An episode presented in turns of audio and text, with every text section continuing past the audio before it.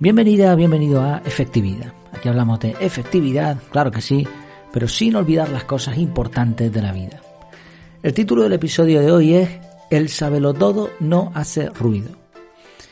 Hace un tiempo, no recuerdo exactamente cuándo, porque esto tomé nota eh, en ese momento y, ahí lo capturé y lo, dejé pendiente para algún día grabar un episodio, pero creo recordar que era mm, un estado, un estado de WhatsApp o un meme de algún sitio tipo Instagram que me enseñarían, porque yo no uso Instagram, de Pinterest, no sé. Era más o menos la imagen era una, una chica, como hecha polvo así, triste, con la mano en la cabeza como angustiada y una viñeta que decía, la opinión de un todo es probablemente el ruido más molesto que existe. Repito la frase, la opinión de un todo es probablemente el ruido más molesto que existe. Vamos a hablar de esto. Eh, no va a ser el típico episodio de las siete formas de lidiar con un todo. Vamos a ir un poquito más lejos de esto porque seguramente vas a encontrar muchos artículos en Internet, muchos contenidos hablando de, formas de combatir al saberlo todo, pero creo que ninguna da, a ver, bueno, ninguna, dicen cosas interesantes, importantes, pero no llegan a la raíz. Entonces vamos a ir un poquito más lejos hoy con este tema. En primer lugar, el saberlo todo es algo, es una figura que existe. De hecho, la definición es alguien que presume de saber mucho o de saber más de lo que en realidad sabe. Eh, así, realmente no hay nadie que lo sepa todo. Realmente eso es imposible y de hecho las personas a las que nos gusta aprender encontramos rápidamente que en cualquier campo en el que nos metamos, primero, siempre hay alguien que sabe más que nosotros, probablemente es difícil ser el número uno del mundo en algo, muy difícil, y segundo, eh, por mucho que sepamos, siempre será más lo que no sabemos que lo que sabemos. Así que por, por eso no, la persona realmente que le gusta aprender, que le gusta saber, rara vez presume de saber mucho o tampoco de saber más de lo que en realidad sabe. Sí, el sábelo todo es alguien que realmente no sabe y sin embargo se las da. Esta figura, como digo, existe, todos conocemos personas así y también hay que reconocer que todos hemos exagerado un poco lo que sabemos más de una vez. El problema del sábelo todo es que lo hace todo el tiempo. Eh, hay que decir también que probablemente la raíz de esto sea falta de autoestima, si lo resumimos mucho. Podemos combatirlo, como decíamos, de muchas maneras y podemos eh, puede haber diferentes razones, pero al final casi siempre es la falta de autoestima la que obliga a la persona a querer ser el centro de atención, a llamar la atención de una forma desmedida. Bien, esto es un tema, sábelo todo, es una figura que existe, pero ojo, no hay que confundir con la persona que realmente sabe o que quiere saber.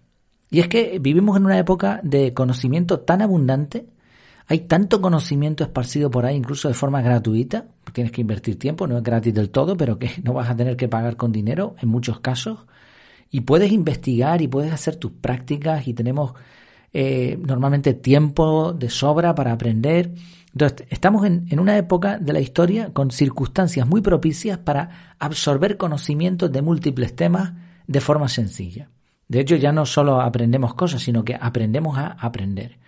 Y a estas personas que han adquirido esa habilidad de aprender un poquito de esto, un poquito del otro y llegar a un nivel medio o incluso alto, les llaman multipotenciales, multidisciplinares o, desde hace ya bastantes años, polímatas, que literalmente significa aprender mucho.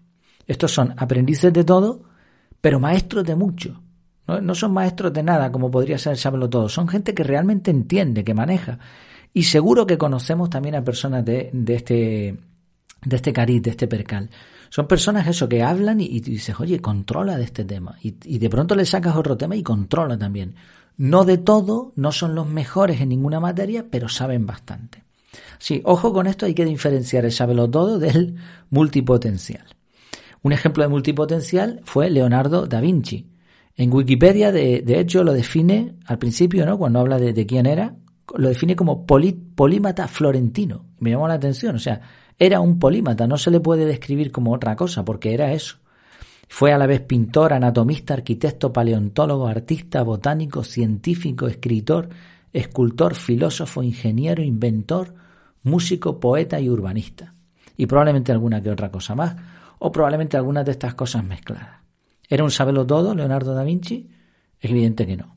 Entonces hay que diferenciar y también hay que tener en cuenta que en, las cosas en la vida y en, esto, en este tipo de terminologías no podemos cerrarnos al término. O sea, no es blanco o negro. Hay muchos grados. Está el, el multipotencial o el polímata y está el sábelo todo. Pero entre medias probablemente haya muchos tipos de personas. Entonces vamos a ir a la raíz. La pregunta es, ¿por qué molesta? ¿Por qué molesta? Porque la frase decía, la opinión de un todo es probablemente el ruido más molesto que existe. Vale. ¿Por qué? ¿Molesta porque es un todo o porque realmente sabe más que nosotros?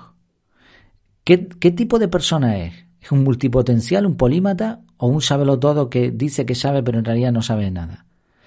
¿O dónde está el problema quizá? ¿Nos disgusta que nos robe la atención? ¿Nos fastidia que delate nuestra ignorancia por comparativa? Buscando sobre este tema encontré un hilo de Quora donde se hacía esta pregunta. ¿no? ¿Por qué? la pregunta era, ¿conoces algún eh, todo y por qué molestan tanto? Y encontré varias respuestas interesantes, más o menos casi todas en la misma línea, excepto una que daba en el clavo, eh, que esa la voy a obviar porque vamos a hablar del tema aquí. Pero fíjate, por ejemplo, una de ellas decía, detesto a los todo, sobre todo si presumen de serlo. Conozco algunos. Yo a veces paso por antipática y se lo digo en su cara. La experiencia y años vividos me lo permiten. Si no les gusta bien y si les gusta también. Bueno, ya vemos aquí ciertas actitudes, ¿no? Como, bueno, se lo digo en su cara, si les gusta bien, si no también. Vale. Siguiente, eh, siguiente mensaje decía, sí, conozco uno. Siempre tiene, bueno, el sí viene sin tilde, por lo tanto, bueno, ahora hablamos de eso. Dice, sí, conozco uno, siempre tiene la respuesta, qué molesto. Eh, si me da, sí, de nuevo sin tilde, si me daba envidia, sí me daba envidia y ganas de pegarle con el diccionario, diccionario con una C. Lo único, sin tilde de nuevo, eh, que lo ganaba, que en realidad le ha faltado el en, lo único en que lo ganaba era el español. Sabía varios idiomas, pero no ese. Y lo he leído así porque es muy irónico que le diera ganas de pegarle con el diccionario y que esta persona que escribe este mensaje se creyera mejor en español cuando el mensaje está muy mal escrito, con mucha falta de ortografía. Oye, que no pasa nada, ¿eh? Pero te está panagloriando de que en español le ganaba, pues qué mal tendría que hablar español, claro, porque está muy mal escrito. Bueno, otro mensaje. Odio a los sabelotodos que tienen la necesidad de andar presumiendo. Por ejemplo, yo tuve una compañera que se jactaba de ser la chica 10, nota más alta, de ser la más inteligente, de sacarse las mejores notas. Cada vez que entregaba los boletines con las notas le mostraba a todos que se había sacado puros dieces y nueve y solía comentar en voz alta que sería una vergüenza sacar un siete sin considerar que a muchos de mis compañeros les había costado mucho trabajo alcanzar esa nota. Y ojo ahora al dato, lo que dice. ¿Quieren saber qué es lo más gracioso? Bueno, todo sin, sin signo de interrogación, sin coma, todo sin separar, ¿vale? Y aparte un montón de faltas de ortografía más, pero da igual. Dice, ¿quieren saber qué es lo más gracioso? Que mis notas eran iguales y muchas veces más altas que las de ella, pero yo nunca mostré mis notas, al menos que alguien me preguntase. Eh, bueno, termina diciendo, así que no, no me gustan los sabelotodos porque esa palabra en sí engloba mucho más que la posesión de conocimiento. Suele ser asociado a un complejo de superioridad de mucho cuidado, el desdén hacia los demás y en la necesidad de ser el centro de atención. Creo que no, creo que es lo contrario, no es un complejo de superioridad, sino un complejo de inferioridad, normalmente, ¿eh? en la mayoría de los casos. Y sí, necesidad de ser el centro de atención. Pero es curioso que alegue que la otra persona hablaba de sus notas y ahora en este mensaje públicamente dice mis notas eran mejores que las de ella.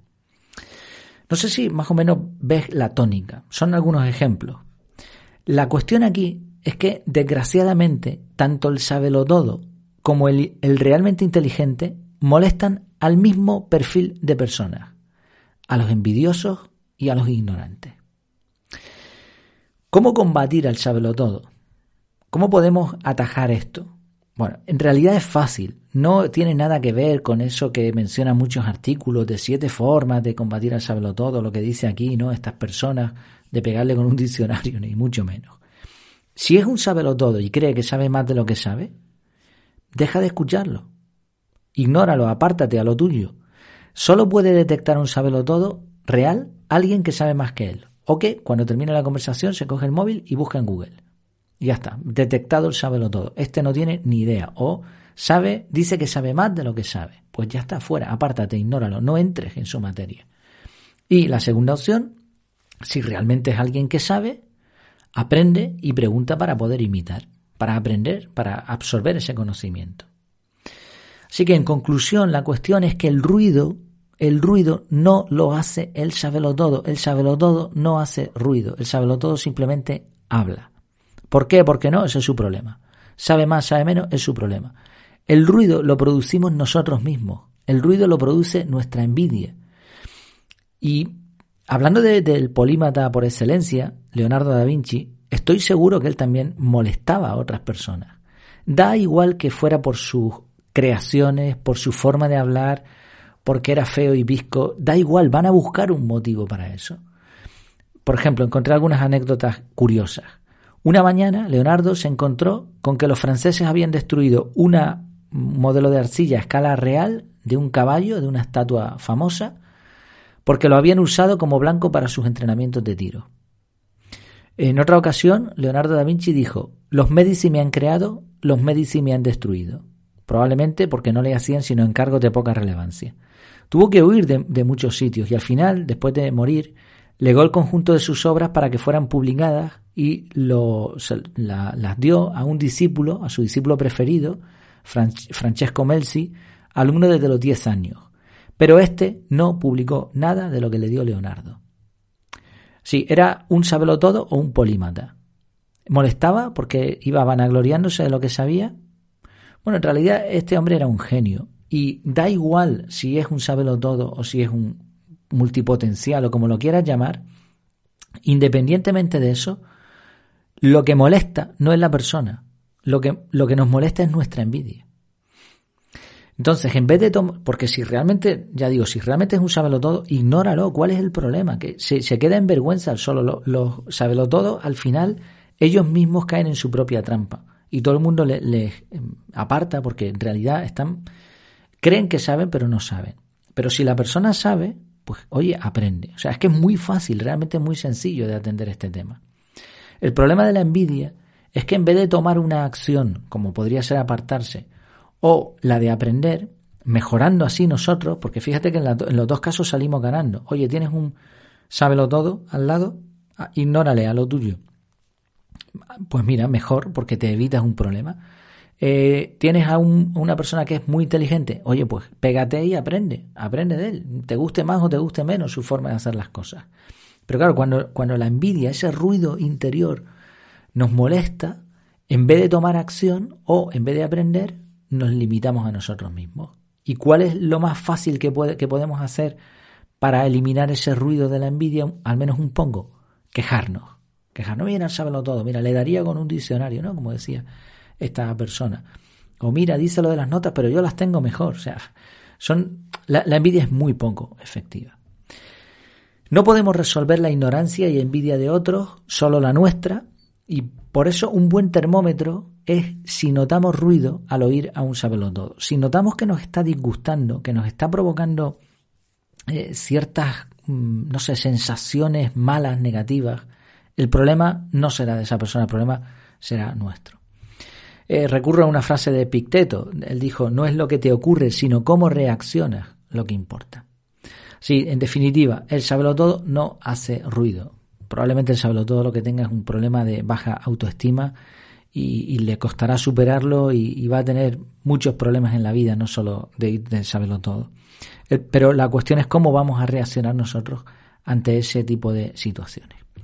Bueno, era una reflexión en, en, voz alta después de haber visto este, este estado de WhatsApp, creo que era, da igual, esta, esta frase, que para mi gusto eh, conlleva un error, un error grave, porque al final hacemos siempre lo mismo, ¿no? Le, echamos la culpa a los demás, el saberlo todo hace ruido, es molesto, pero no tomamos responsabilidad a nosotros, ¿no? Bueno, que la envidia en ningún caso, porque al final todos somos un poquito envidiosos, todos, ¿no? Y algunos lo que pasa es que no lo controlan, ¿no? pero al final la envidia está ahí, está en nuestro interior, pues que no nos impida ser personas efectivas. Muchas gracias por tu tiempo, por tu atención y hasta la próxima.